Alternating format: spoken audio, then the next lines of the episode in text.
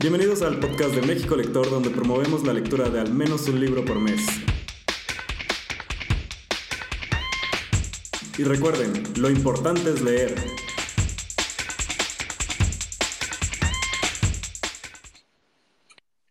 Listo, Alexander, ya estamos por aquí. ¿Escuchas ahí? Ya, todo bien, todo en orden.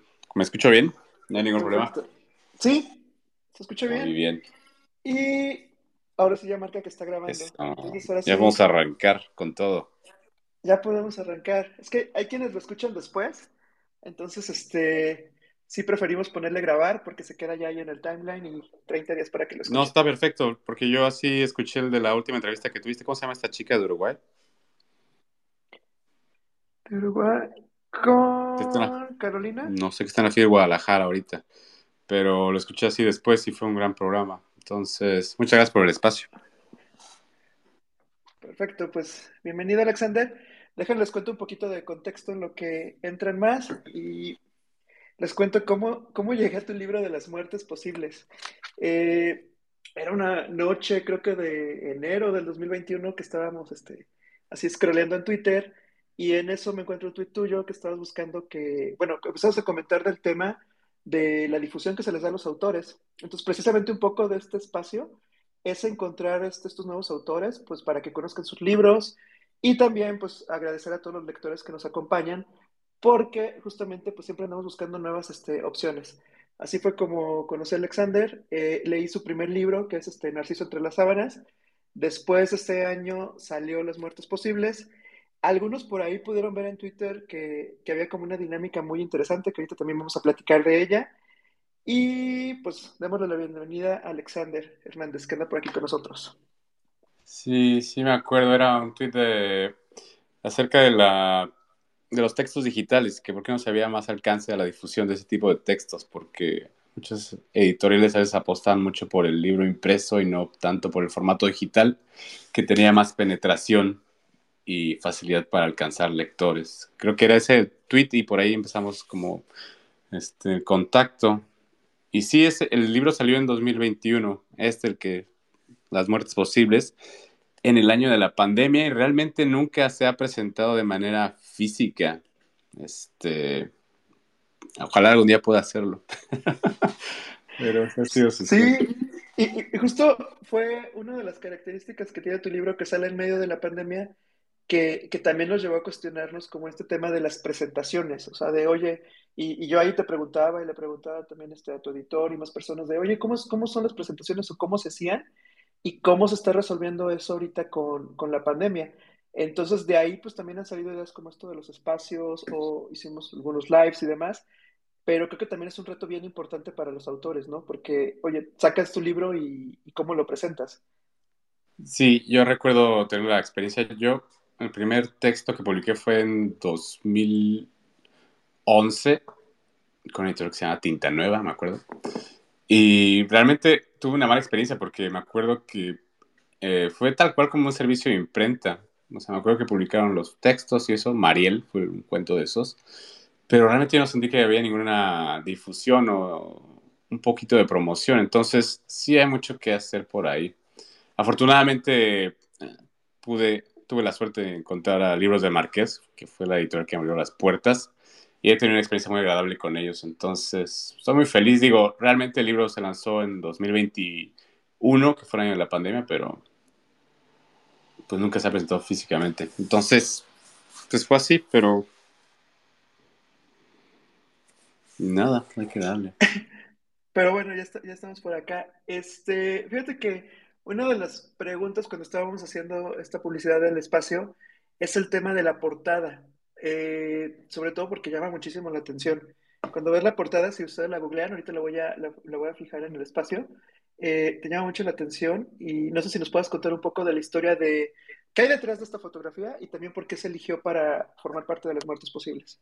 Bueno, la portada es del el fotógrafo Enrique Metínedes. No sé si alguien está familiarizado con su obra, pero es un gran fotógrafo de la nota roja, por ahí de los 50s, 80s. Este, se cuenta que este Enrique siempre estaba como con su radio, tenía sus contactos en la policía, en las ambulancias, siempre estaba expectante de cualquier tipo de suceso. Y esta foto en particular Adela Legarreta Rivas. Este, la foto es tal cual de una mujer este, maquillada, tal cual salida del salón de belleza, porque tiene el manicure recién hecho, está hermosa, y va a presentar su libro, por eso es que está ella así tan arreglada. De modo que tiene la mala suerte que está en el cruce de Monterrey y Avenida Chapultepec, ahí en la frontera de la colonia Roma y la zona rosa, cuando dos coches chocan y un Datsun sale expelido por la colisión y la prensa en pleno cruce, cuando venía de... Aquí hay dos teorías que yo no sé bien, que dicen que venía de la presentación de su hermana, de la presentación de su libro, que iba a presentar su libro o que iba con su hermana a la casa de su hermana. El chiste es que estaba involucrada en esta presentación del libro, pero el coche la prensa contra el poste y la fotografía es ese momento en que ella este, agarra el poste queriendo asirse de algo que la agarre a la vida. Y la fotografía salió en el periódico La Prensa el 29 de abril de 1979 la fotografía no es, la que sale en el periódico la prensa no es esta, es otra. El periódico la prensa es una como que está en medio de la calle y se ve el paso a desnivel de constituyentes que te saca ya a la calle y está con una banda blanca, no tiene mucho chiste, pero realmente la fotografía de Enrique Metínez que fue llamado ahí a la escena es justo antes de que el, el paramédico de la ambulancia la tapara con la manta blanca y el periódico La Prensa lo titula Sorpresiva Muerte y fue por eso porque se eligió la portada, porque realmente ese es un poquito lo que pasa con ah, este tema. Creo que todos tenemos aquí una opinión y pasa siempre cuando se hablan de estos temas, ya sea del amor, la muerte, que cada uno tiene su propia, digamos, versión de la misma, pero de algún modo no sabemos exactamente qué es, ¿no? Entonces, por eso fue que se eligió la portada, por la, manera en que un poquito impactante y que nos agarra un poquito de sorpresa. Y bueno, para ahorita los que están entrando, pues también este comentarles un poquito que Las Muertes Posibles, pues es realmente como esta colección de, cuentos cortos, que ahorita me estoy yendo como al índice y, y comienzan los nombres, porque, por ejemplo, el primero de, podría ser a los bellos, podría ser Anabasis, podría ser un hereje, podría ser chequeo, podría ser los nunca de una mujer, podría ser el olvido, podría ser otra historia de unos y ceros, podría ser Game Over, que recuerdo que es uno de mis favoritos de estos cuentos, podría ser La Gran Basura, podría ser Sueños, podría ser la, Es la Fiebre, Las Muertes Posibles. Estos nombres, este, cuéntanos Alexander, o sea, digo, ¿cuál fue el proceso de cómo fuiste construyendo estas historias? Y, ¿Cómo fue que decidiste juntarlas todas y crear los muertos posibles? Pues realmente yo creo que todos los que vivimos en México de algún modo siempre estamos como con ese tema al, acecho a veces, ya sea por experiencia personal o por que lo vemos en las noticias. Y cuando yo tenía como entre los 21 y 27 años estuve escribiendo muchos textos, entre ellos el primer libro de cuentos que salió que se llama Narciso entre las sábanas, que hablaba un poquito del egoísmo y el amor, y otros textos que hablaban un poquito de la muerte, y al final, entre la selección de cuentos, me fui dando cuenta que podía reunirlos dentro de otro volumen, pero me faltaba el, digamos, como el lazo que une todos. Y ese lazo es la, el último cuento del libro que se llama Las muertes posibles, que es el nombre que da el título del libro, y que de algún modo este, sucede en la mente de este personaje, que tristemente pasa mucho en nuestro país, que se hacen este tipo de eh, secuestros expresos, levantamientos. Y entonces el libro sucede en la mente del personaje mientras está en este periodo de angustia, de incertidumbre, de no sabe qué le va a pasar, qué va a pasar con él, si, si realmente él está ahí por una situación que hizo o si se trata de un error. Entonces, me acuerdo que leyendo este leyendo estas entrevistas de Enrique Metínez, el fotógrafo, en su... Tiene una fotografía de dos coches de gas que se chocan, que en ese entonces la compañera Equipos Modernos de Guerrero. los dos taques de gas colisionan y hay una fuga de gas y su amigo le dice que se suba al techo para tomar la fotografía del incidente. Y entonces, mientras está tomando la fotografía, el gas empieza a filtrar de manera más rápida y se incendia. Mueren 115 personas, mueren y más de 1500 quemadas en el incidente. Y dice Enrique que cuando escuchó la explosión del, de las dos pipas de gas, dice que sintió su vida pasar por su, por su mente en ese instante. Entonces, es la misma, este, es el mismo sentimiento que sucede con este personaje cuando está en esta situación, que todos estos tipos de perspectivas se le cruzan por su pensamiento. Es el pretexto que tengo para armar el libro y abordar un poquito el tema de la muerte desde las distintas perspectivas que existen, ¿no? Porque hay la muerte desde, digamos, el cristianismo, el budismo, la muerte como, un, como el olvido.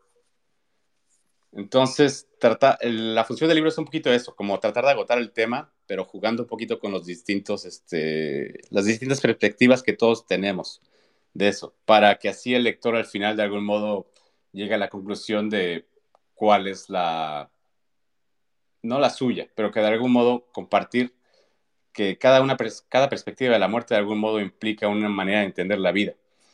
Entonces lo que hace el libro es un poquito es eso, como tratar de abordar las distintas aristas que hay del fenómeno. Es de que por aquí juega también un papel muy importante el diálogo que se ha dado con, con los lectores de las muertes posibles eh, les platicábamos, había una, una, dinámica que también pasó el año pasado de que las muertes posibles estuvieron viajando por, por varios lugares de la Ciudad de México, algunas llegaron hasta Querétaro, creo que también estuvieron en Guanajuato y demás, y justamente como que se le invitaba al lector pues como a compartir su, su idea de las muertes posibles, o sea, qué, qué muerte se imaginaría o qué, qué, qué se le hace la muerte más inverosímil, porque ahorita como comentas, pues realmente son situaciones de la vida como muy inesperadas. O sea, realmente nadie sabría qué pasaría que van a presentar un libro y, se queden en medio de un accidente. Y es que, es que realmente, perdón por interrumpirte, pero es que realmente nunca sabes cuándo va a pasar. Yo me acuerdo que estaba en Michoacán con un amigo, con Davo, hace como cinco años. Y me acuerdo que estábamos celebrando la, entrada del año nuevo, creo que era por ahí del 2013, 2014. No, te miento, por ahí del 2000, no, sí, menos por ahí estas fechas. Y estábamos así cantando y llegaron dos tipos con una pistola y nos, nos asaltaron, tal cual nos encañaron con la pistola así en la cabeza. Realmente son situaciones que nunca ves llegar. En mi caso ha sido esa, no sé, y un poquito ha sido la circunstancia un poquito para explorar el tema, o sea, la, el tipo de experiencias que he tenido. La última me acuerdo que estaba en mi casa y estaba con mis amigos y hubo una tormenta eléctrica que hizo que los cables de la lavadora chocaran y se empezara a incendiar la toma de gas. Y si no es por el olor, ahí revienta también. Entonces, realmente creo que cada uno tiene una historia que contar al respecto. ¿Me explico? Así es. Sí, creo que, creo que todos podemos tener una idea y que, y que igual no, no lo habíamos compartido, no lo habíamos pensado como de, oye, estuve tan cerca de que pasara algo y, realmente tuve muchísima suerte. Por aquí este eh, Alexander Ramos este, comparte un tweet que dice, yo tengo el libro de las muertes posibles. Entonces igual Alexander, si quieres este, preguntar algo, puedes pedir el, el micrófono y te podemos subir este, aquí a platicar. Mientras, Alexander, este, con esto que te comentaba del diálogo con los lectores, no sé si con el tiempo que lleva ya de publicado el libro, lo que has leído, lo, que te han comentado, ¿qué tanto ha cambiado tu idea de, acerca de, la muerte, de lo que tú escribiste, de, lo que tú imaginaste, con todo lo que has recibido de, retroalimentación de los lectores, de lo que, lo han leído en tu libro y lo que les has transmitido? Realmente yo creo que mm, es decir una cosa difícil, Jerry, porque eh, creo que cada persona tiene su propia perspectiva del fenómeno, pero no ha cambiado tanto, siendo sincero, no ha cambiado tanto mi perspectiva de la muerte, del fenómeno. De hecho, me gustaría que la gente como que está escuchando, si de algún modo puede compartir qué es lo que tiene, porque yo la mía de la que tengo, es este, hay un diálogo de este Platón que no me acuerdo cómo se llama, que es del espíritu o de no sé quién, ya es que sí me tienen nombres así, pero dice acerca del alma como si fuera el acorde de una guitarra que se toca. Y cuando esta guitarra se rompe, digamos que el acorde deja de sonar. ¿Me explico? Yo siempre he pensado así y sigo pensando así. Entonces, pero a margen a eso, este ha sido siempre bonito compartir y aprender más de las otras personas. Sí, y de hecho, igual y la pregunta suena muy formal, pero sí.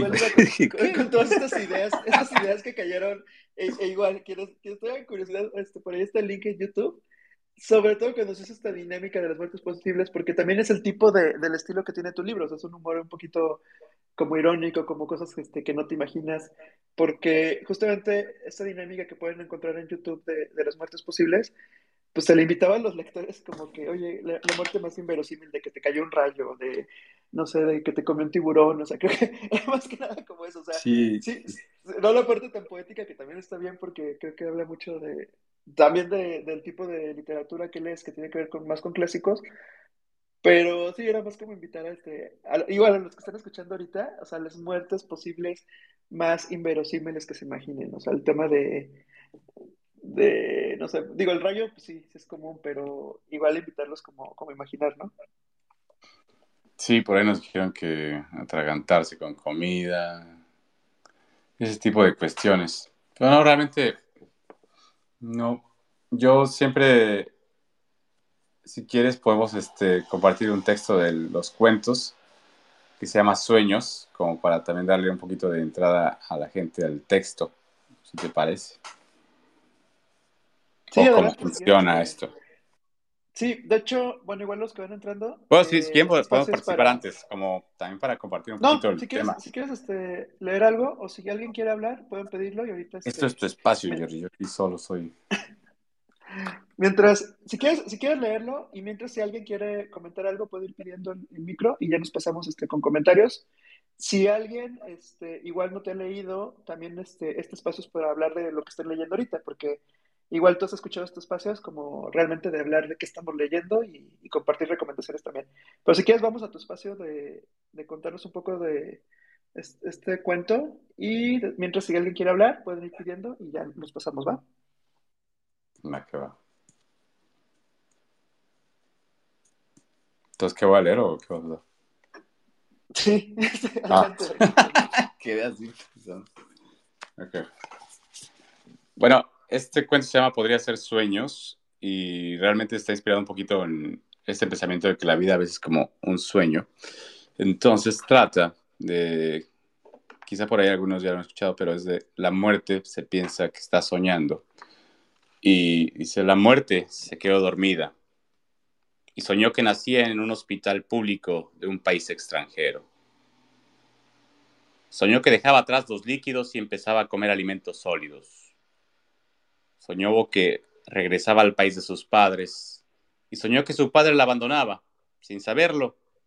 Soñó el resentimiento que forjó su carácter. Soñó un lenguaje. Soñó una escuela y que era inteligente, o al menos eso soñó la muerte. Soñó que entendía la perfección de las matemáticas. Soñó amigos y el patio en donde jugaba con ellos. Soñó a Karen Vanessa, su primer beso y luego una herida en el corazón. O al menos así lo sintió en su sueño, la muerte. Soñó que aprendía a andar en bicicleta. Soñó que una la atropelló un domingo por la tarde y que pasó días viendo caricaturas con el brazo enyesado. Soñó que probó algo espantoso llamado cerveza. Soñó hermanas y primos. Soñó a su abuela intentando sacarla debajo de la cama con una escoba. Soñó a su madre llegando tarde del trabajo. La soñó hermosa. La soñó llorando por otro sueño que no entendía. A duras penas, soñó a su familia en algunas playas. Soñó que odiaba ponerse bloqueador y tener que esperar antes de entrar al agua después de comer. Soñó que su hermana tenía cáncer Soñó gente que tomaba y se drogaba en su calle y se soñó jugando con ellos. Soñó que se mudaron a otra colonia justo antes de terminar la primaria y soñó que su madre estaba más contenta. se soñó sin amigos. Soñó guerras alrededor del mundo y soñó que había buenos y malos. Soñó que jugaba al fútbol y que comenzaba a fumar. Soñó una novia y soñó su primer orgasmo. Soñó que amaba. Soñó que el amor termina y se soñó deshecha. Tuvo sueños confusos la muerte. Soñó malas notas. Soñó que daba su mejor actuación de arrepentimiento frente al profesor y soñó que aún así reprobaba la asignatura. Soñó el vómito de su primera borrachera con licores baratos. Soñó canciones que recordaría en otros sueños. Soñó que el café no sabía tan mal. Soñó el humo escapando de su boca al despegarse el cigarro de marihuana. Soñó con cocaína. Soñó que cada vez era más difícil vivir con su familia, así que se fue de su casa. Soñó que entró a la universidad y que una de sus hermanas se hizo cosmetóloga y la otra psicóloga. Para no quedarse atrás, soñó que se tituló con honores. Soñó que ahí encontró el amor de su vida. Soñó su propio egoísmo y poco más tarde, soñó su primer salario. Soñó que ella era adulta y que quería soñar su infancia de nuevo. Soñó que tenía unos gatos por mascotas. Soñó que le compró un vestido muy bonito a su pareja. Soñó que la llamaban a la guerra y entonces soñó que nunca hubo buenos y malos. Soñó que regresaba, se soñó de nuevo empleada y soñó al idiota de su jefe exigiendo resultados excelentes. Soñó un mejor salario. Soñó una quincena y que la asaltaron en su automóvil de regreso a casa. Soñó ansiedad y coraje. Soñó que su madre estaba vieja. La soñó diciéndole que todavía valía la pena soñar. Así que soñó que no tenía de otra más que mantener su trabajo. Soñó a su esposa y a sus hijos. Incluso soñó un jardín con un árbol en medio, donde sus gatos viejos jugaban cada que recordaban que todavía podían hacerlo. Soñó que se endeudaba y soñó que se divorciaba. Soñó que abandonaba a sus hijos. Soñó que siempre le gustó el alcohol y codiaba al gobierno. Soñó que estaba ya muy envejecida. Soñó una esposa más joven y soñó otra casa más pequeña. Tuvo un sueño en el que se despedía de su madre y otro en el que le escupía a su padre. Soñó con malestares físicos. Soñó con pastillas que guardaba en una cajita donde se indicaban a las dosis semanales. Soñó que tenía hipertensión y soñó que le era cada vez más difícil soñar. Soñó que sus hijos no la visitaban y soñó que la odiaban. Soñó un día soleado frente a la ventana y soñó que aún así tenía frío, la muerte. Soñó un malestar en el pecho y una ambulancia. Soñó eternidades en la sala de espera, donde también soñó que ya no se acordaba de su último orgasmo. Soñó que extrañaba a sus gatos y a su primera esposa. Soñó un adormecimiento en las extremidades y soñó que dejaba de ver, de escuchar. Soñó que veía a su madre. Finalmente, la muerte soñó que, para su beneplácito, su corazón dejaba de latir por un paro cardíaco. Al fin, la muerte despertó de esa increíble pesadilla que llaman vida. Y así acaba. no sé qué, qué piensan este, los demás que nos están escuchando. Yo me acuerdo que la primera vez que lo leí, se me hizo muy, muy fuerte porque sí te lleva muchísimo a imaginar, porque creo que nunca te imaginas como una muerte tan, tan llena de cosas de la vida y cosas que, se viven y te imaginas perfectamente. Pues sí. Por ahí que estás escuchando. ¿Alguien si quiere este, comentar? Por aquí alguien había comentado que, todavía no tenía el libro, por aquí este, lo habían este, escrito. Y Andrés nos manda saludos y dice que buenas noches. Y bueno, de hecho este es uno, de los cuentos que pueden encontrar en los muertos posibles y realmente pues sí los invitamos a, leerlo porque, bueno, a mí en lo personal lo que, lo que me encantó es que vas leyendo diferentes este, cuentos, el, eje termina siendo como el tema de, la muerte en algún momento, pero sin darles mucho spoiler, el, el cuento final pues es también como de mis favoritos, que realmente le da nombre al libro y, tiene muchísimas este, referencias muy, muy padres. Entonces, por aquí no sé si alguien quiera preguntar algo o compartirnos. Este, también igual pueden contarnos qué están leyendo, qué, qué, es lo que han leído esta semana, si les gustan los libros de cuentos o sus autores favoritos también. Comenten, chismen. Mientras, mientras se animan, igual cuéntanos tú, Alexander, ¿qué andas leyendo? ¿En qué andas ahorita? Ahorita ando leyendo Guerra Civil Americana, la verdad, porque me mudé hace menos de un año acá, Estados Unidos, y pues estaba en ceros de lo que había alrededor de acá. Realmente quería un poquito como aprender y estoy leyendo, la historia está bueno el libro. Pero es eso, estoy leyendo un poquito de historia americana, realmente, pero me quedé con muchas ganas de leer el libro este de la chica uruguaya, que se hace pasar por otro. Ah, sí, eso es muy bueno. De hecho, justamente ahorita que, iba a contar, déjame abriendo mi Goodreads, lo acabé antier, que no, podía dormir y lo estuve leyendo en la madrugada. y, y está muy bueno porque justamente como que ya en el cierre ya empiezas a entender muchísimo de, de los personajes. O sea, eh, se llama, bueno, para los que no, no lo han escuchado, esto lo habíamos comentado hace un par de semanas. Es de Carolina Bello y se llama, que es de Uruguay, y se llama El resto del mundo rima. Y es una novela algo corta, pero que tiene dos personajes, que tiene, como dice ahorita Alexander, esta, esta mujer que, que de repente decide como desaparecer, volverse inexistente, como que su vida es como, ahorita se va a encerrar en un lugar y no vuelven a saber de ella, y se empieza a involucrar en la vida de otro personaje que también aparece en este libro y todo choca con un accidente. Entonces, vas descubriendo pedacitos de la historia todo el libro y, la verdad está muy bueno, o sea, me, encantó y por eso creo que lo acabé, o sea, tal vez está, cortito, pero me tardé mucho, pero ya cuando lo acabé al final era de, no lo podía soltar porque pues empiezas como a encontrar más detalles, sí, se los, se los recomiendo mucho este. Sí, ese le traigo ganas, ese es el último, pero... No sé y aparte, este tema de que, bueno, escritores latinoamericanos que ella comentaba la autora, pues el tema de que ella no hizo tantos cambios en las palabras como para adaptar a español neutro, entonces se siente muy, bueno, aunque no conozcas Uruguay, pero se siente muy de allá, o sea, empiezas a decir, oye, esta palabra no la entiendo, y entonces eso le da como esta personalidad al relato muy, muy interesante. No, que estaba como leyendo el otro día en un tweet de, ¿quién era? No me acuerdo quién era, pero compartía que había un narco que hablaba así como, traedlo aquí a las, este, casi, casi como español a las galotas, casi, casi como ejecutarlo. como sí importa mucho el, idioma en que está, que se respete mucho, porque están hablando esta vez del español de, ¿qué? Anagrama. Sí, justamente que, es un fenómeno que al principio como que no lo notas y ya que, ya que eres consciente, ya, ya distingues que es el español de anagrama, que, que cambian muchísimas palabras a un español más tradicional. Y eso este, cambia mucho. Eh, mira, por aquí nos están dejando un mensaje. Igual si alguien quiere hablar, pueden este, pedir el, micro y ahorita los agregamos. Déjenme agregar el espacio. Eh, por aquí Pau pone la pesadilla de la vida de la cual no queremos despertar. Esa es una reflexión bastante interesante.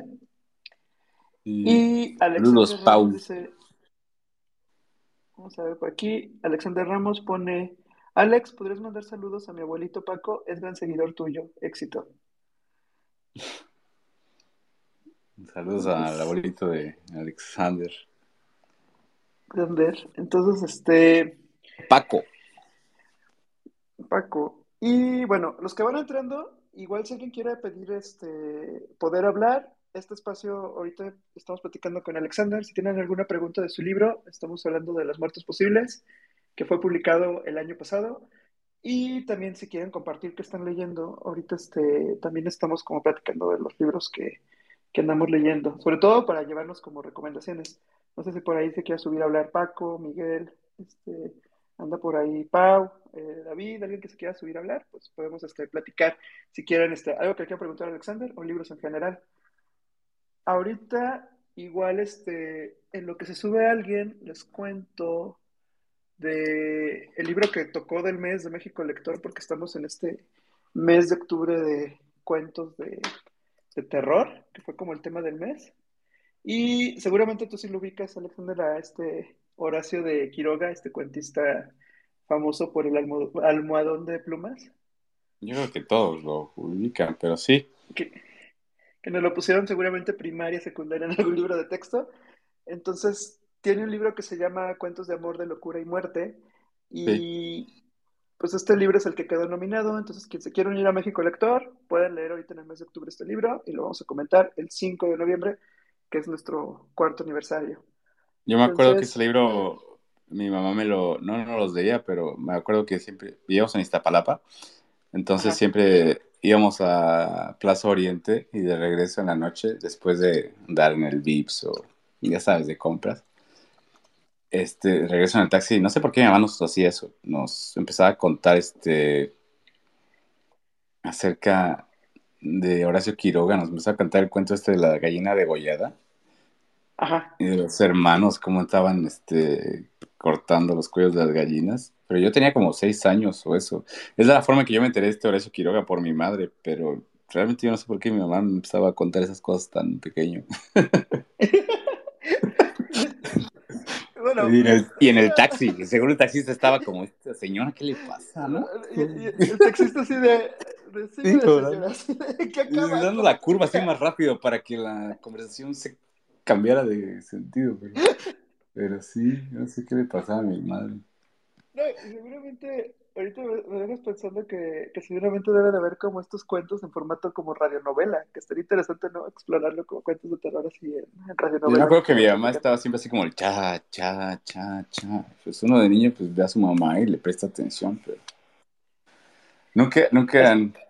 O sea, me quedé con el recuerdo de eso, pero pues vamos a entrarle ahí al de México Lector. Sí, quienes, quienes quieran este, leerlo, pues esta es la, oportunidad de este mes y la reunión es hasta el 5 de noviembre, todavía hay tiempo. No sé si alguien quiera este, comentar algo. Igual, yo fíjate que ahorita del que agarré para leer antes del libro del mes, sigo atoradísimo con, con, El infinito en un junco, que, que es este libro de la historia de los libros. Por aquí ya lo hemos comentado, si alguien todavía no lo ha leído, son 452 páginas de la historia de los libros, o sea, desde que eran tablillas, que eran, bueno, papiro, junco, etcétera. Y justo ahorita voy en la parte de cómo se hicieron ya los libros de hojas, o sea, como los códices para poder este, transportarlos más fácilmente. Y eran estos libros pues no de tanto valor cultural, sino más bien eran los que escondían, o los libros prohibidos, o los libros que querían este, de alguna religión o algo y los iban este, haciendo más pequeños. Entonces, a quien le encantan los libros y quiera saber cómo realmente el privilegio que es tener hoy en día libros en la mano, El infinito de un junco es un, gran libro para, para descubrir esa historia, pero sí es muy largo, o sea, la verdad, fue el libro... ¿Es como un ensayo o qué es? Es ensayo, y, fue, fue el libro del mes hace como tres meses, cuatro meses. no lo acabé, obviamente, ese mes. No mames, es que 400 y chingo de páginas, verga. Sí, es como un. Sí, o sea, y ensayo, pues trae muchísimos datos y, trae muchísimas cosas, pero sí es un viaje, pues lindo, o sea, la verdad es que. sí, o sea, vale la pena las 442 páginas. 452 páginas. Ahí está, Y fue Premio Nacional de Ensayo 2020. Entonces, hay muchos fans de este libro, de esta Irene Vallejo. Pero es uno de los que, traigo por ahí pendientes. Este, no sé, igual si alguien esté planeando leer este libro de quien ganó este, el premio Nobel de la autora, que por ahí están recomendando mucho el acontecimiento. ¿El acontecimiento?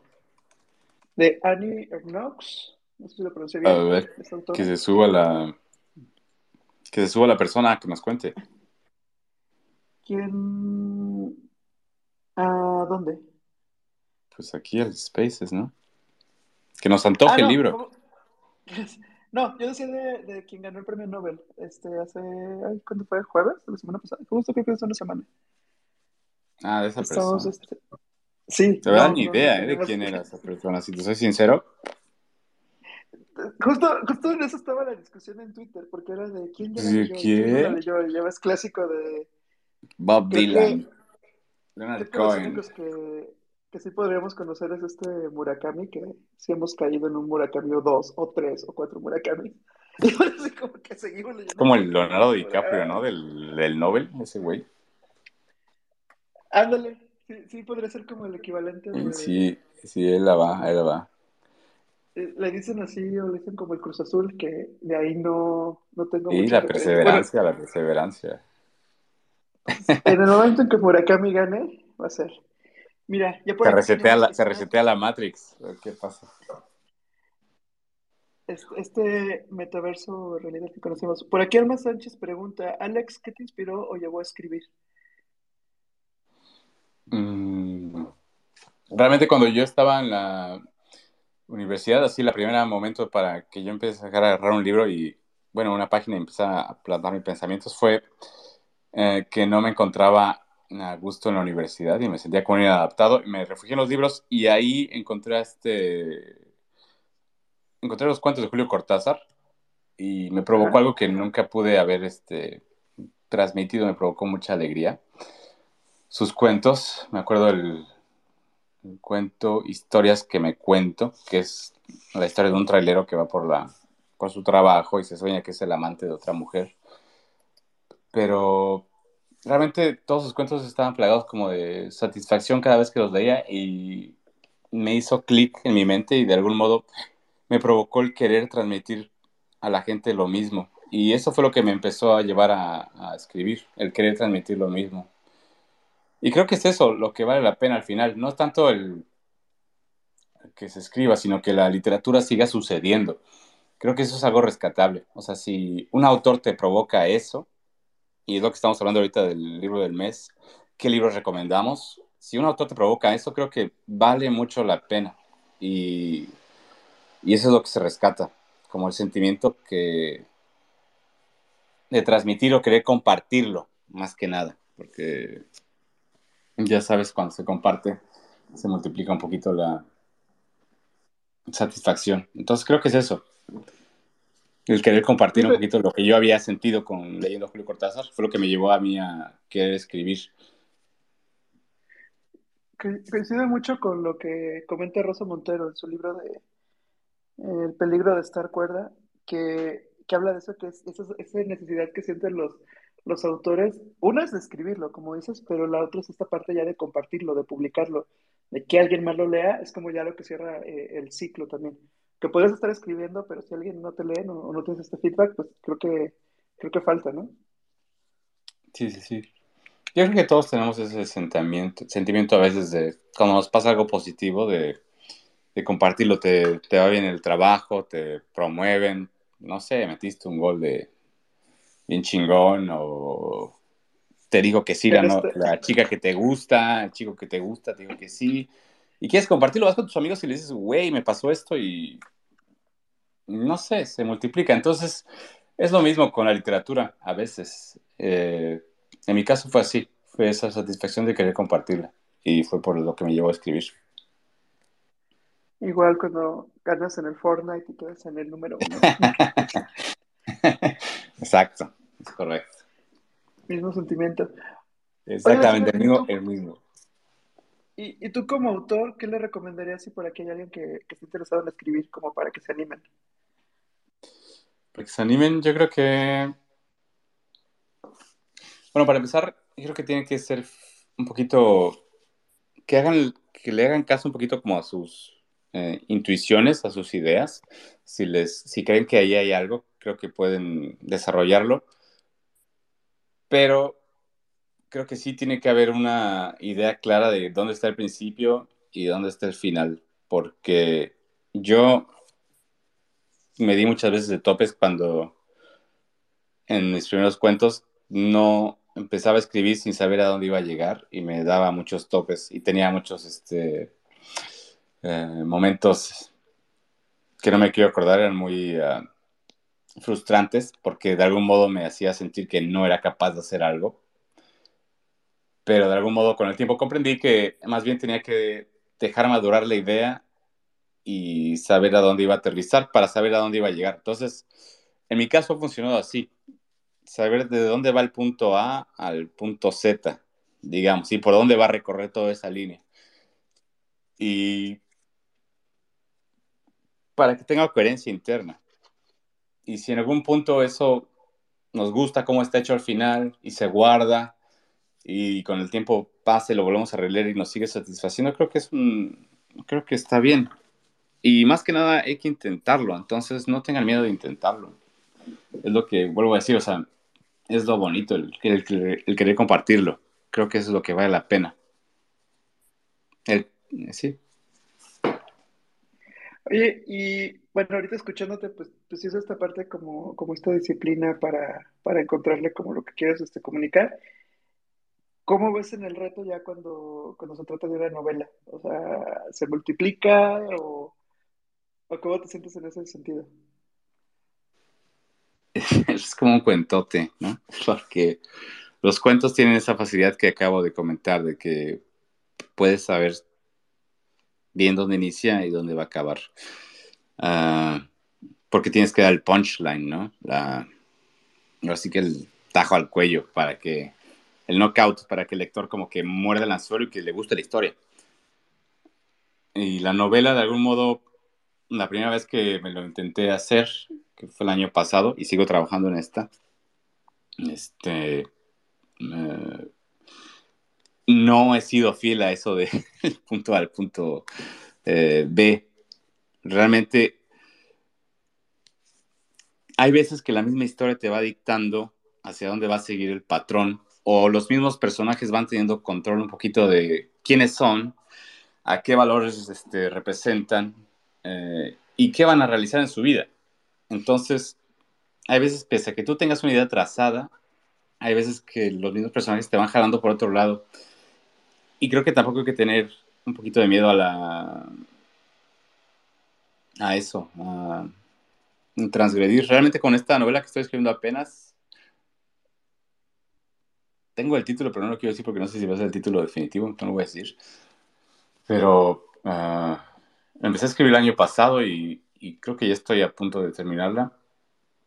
Pero sí me ha sido un jalón de, de rebatirme entre dónde iba a llegar y a dónde está llegando ahora. Entonces, ha sido toda una experiencia. O sea, realmente para mí ha sido como un aprendizaje también.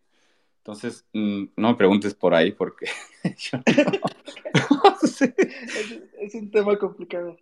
Sí, no, pero ha sido muy placentero al mismo tiempo porque, ¿sabes? Cuando estás escribiendo y sabes por dónde te cogea, digamos, la técnica, Ajá de algún modo está bueno porque también te desafías a ti mismo y aprendes más. Y ese es el único modo en que puedes mejorar tú en tu manera de narrar. Entonces ha sido una experiencia sí difícil, pero también placentera porque te, das dando, te vas dando cuenta cómo a veces dominas ya ciertas cuestiones. Entonces, ha sido un, buen ejercicio. Son, son, nuevos caminos para explorar. Sí, sobre todo creo que es eso, el no tener miedo de atreverse a hacer algo. Si les gusta escribir, háganlo. Sí, porque siempre eh, llegan al club y nos han comentado, de, hecho por aquí alguien nos está escuchando y quiere platicarnos su experiencia, pero siempre coincidimos en, encontrarnos con personas que, quieren escribir o que ya han escrito y están como con esta duda. Y es algo muy común que, preguntamos a los autores, porque desde sus distintas experiencias siempre salen estos consejos y, y creo que ayudan muchísimo a motivar más. Sí, yo creo que entre todos podemos como Mejor eso. Están.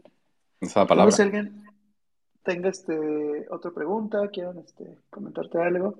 Por aquí déjame ver si ha habido mensajes. Em, ahorita no, no por acá. Pero no sé, Alexander, si quieres este, agregar algo, contarnos algo más. No, nuevamente agradecerte, Jerry, por el espacio. Y nada, agradecer a, todos que están escuchando por ahí.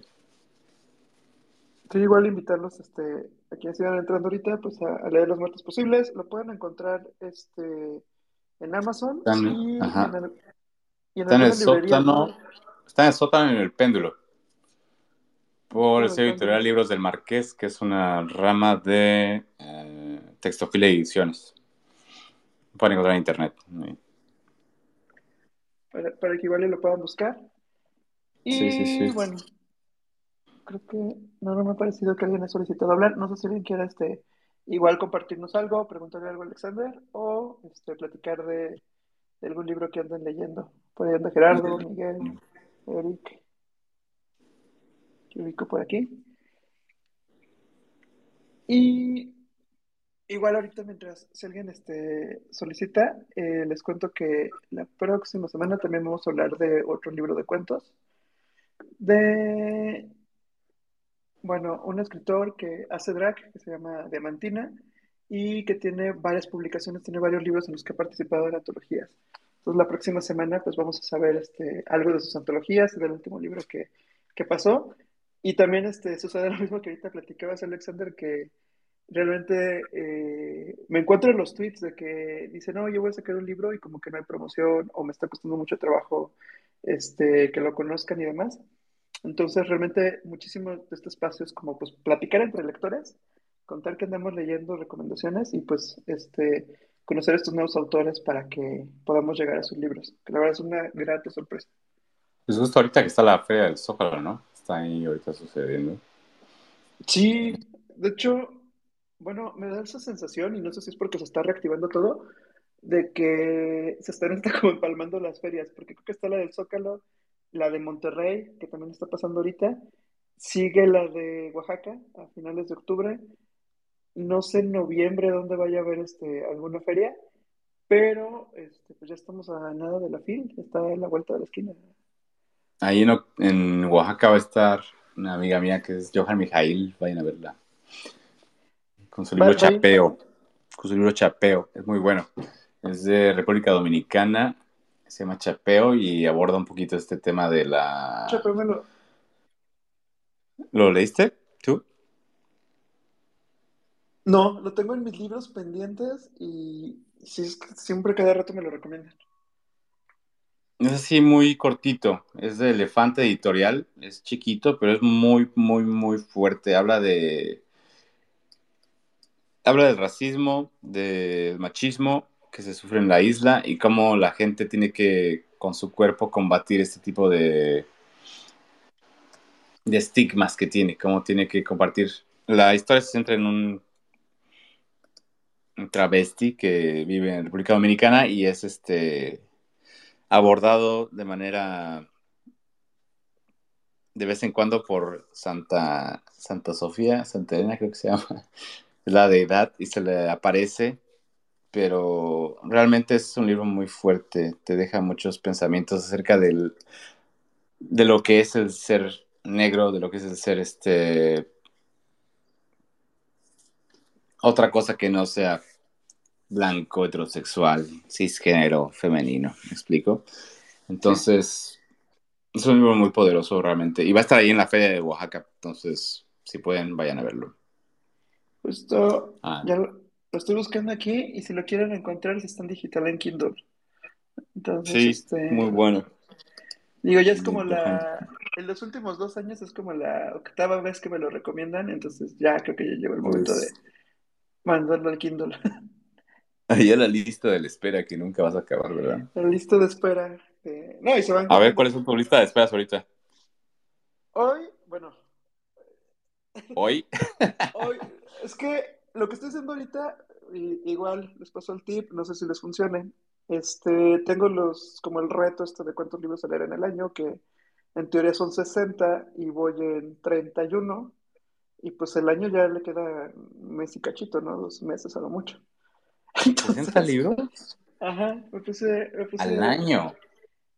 Y, y, le he querido bajar, creo que el único año que leí menos, o sea, ya llevo varios años leyendo 60, pero el año que leí menos fue el 2020, ahí ni me concentraba, leí 30. Entonces, este... pero es irreal, ¿no? ¿Eso es qué? Es irreal. entren a mi... O sea, el año tiene como 52 semanas. Eso es más de un libro a la semana. Ajá, o sea, no mames. Pero, o sea, también, si entran a mi... O sea, no quiero desincentivar la lectura, pero, o sea, digo, yo no lo he acabado este libro que estoy terminando desde hace meses, me hace sentir mal. No, pero, pero es que, o sea, también, por ejemplo, o sea, también, digo ahorita los que escuchan, este, no todos son novelas de 300 páginas, o no todos son El infinito en un junco de, de, de 500. O sea, sí agarro los libros del mes de México Lector, que si ahí le cuentas los de México Lector son 12. Si los acabara todos los del año. Entonces son 12 de México Lector. Eh, de México Lector para niños, luego me aviento los de cuentos. Y si los cuento. A ver, Jerry, cuéntanos cuál es tu técnica, cuéntanos cuál es tu técnica para acabar 60 libros al año, por favor. Entonces, divides las semanas. O sea, tienes justamente lo que quise contar. O sea, cuatro días. Tienes, el, el año tiene 52 semanas, entonces. Ajá. La primera mitad del año le flojeó mucho, llevaba como 20 libros o menos. Pero ya al final, cuando yo estoy viendo que faltan dos o tres meses, lo que yo hago es que divido las semanas que faltan entre los libros que, que me faltan por, por leer. Entonces, por ejemplo, ahorita estoy en un promedio de 2.5 libros a la semana para, para poder acabar mi reto.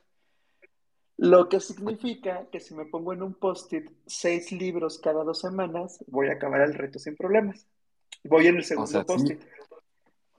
De No mames, pero- Entonces me hice seis post-it, voy en el segundo post-it. El segundo post por eso te decía, al, el día de hoy, los que tengo que acabar es, número uno, las muertes posibles, que ya lo había leído el año pasado, pero Sí, bueno. ahorita releyéndolo, pues es- está, está cortito, lo acabo y aparte hay muchas cosas que, que te comentaba hace rato que ya no me acordaba, entonces es como de, ok, entonces volver a, ahorita volveré como, como a recordar cosas. Eh, Pues 66 páginas. Ajá, entonces digamos que sé, pues no, no me llevo ni un par de horas a lo mucho. El otro que voy a leer es el de la semana que entra, que, este, que te digo que, que de la autora que está con nosotros, que es La perra que conoció el mar, que es esta antología de libros en Yucatán, eh, que también tiene como 100 páginas y son cuentos. Y, y también ese es otro de los tips que les doy para leer más. Cuando son cuentos, son- se los aviento luego uno rapidísimo porque, como dices, tiene este efecto de, de que concluye la historia, que pasa algo y te, te enganchan rapidísimo. Sí, te lo ves en la, en la fila de las tortillas, ¿no? En la fila del banco ahí, mientras que te pasan. Sí. Atención al cliente.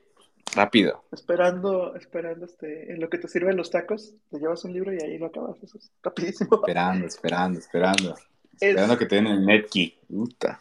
el, el acontecimiento que es este libro de, de, de este premio Nobel que la autora que estamos platicando ahorita es de 90 páginas.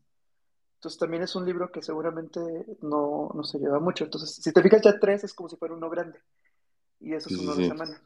Eh, Cuentos de amor, de locura y de muerte. Este sí es de 200 páginas, el del libro del mes. Pero son cuentos, entonces tampoco se hace tan pesado. Y ahorita les voy a dar un. El infinito en un junco, me faltan dos horas para acabarlo, entonces ya, ya va de salida. Y por ahí, digo que no está por aquí este Alex Capito, pero me recomendó una novela corta que se llama La delicadeza, de David Fuenquinos. Mira, 7 dólares en Kindle. Que este, este, lo recomiendo mucho, que es como una novela de 100 páginas. Y a veces como que... que ¿De cuántas páginas, perdón? como- aquí dice 182 páginas. No. Entonces tampoco es así como un libro tan, tan grande. Entonces es uno de los tips, o sea, el tema es este, dividir los libros. No sé si, si por aquí alguien se acuerda de, lo iba a poner en un tweet, de, hay un pasaje en, en el libro de Momo de Michael Ende de, del barrendero que, que dicen, ay, te falta muchísimo por barrer porque era muchísima distancia, pero que él decía que una manera de, de acabar más rápido de barrer era dividir como la tarea en partes pequeñas. Entonces eso aplica en muchas cosas. Igual si tienes muchos libros por leer, pues divide los 30 libros que te faltan, los 29 libros que te faltan en pequeñas partes y le vas metiendo libros de cuentos, le vas metiendo libros de... Por ejemplo, también uso mucho luego a fin de año estos libros que son como de webcomics, de los dinosaurios, de no sé qué. O sea, muchos webcomics que sigo, compro el libro que tiene como un compendio y esos me los acabo en una o dos horas. ¿Sabes qué libro está así chiquito y muy bueno? Lo leí hace creo que dos años. La perra de Pilar Quintana. Es de una mujer que vive en Colombia, Ajá. pero no en Colombia así como que todos conocemos, sino en el Colombia pobre, como un poquito demacrado. Y es una mujer que busca quedar embarazada, pero no consigue. Entonces adopta una perra.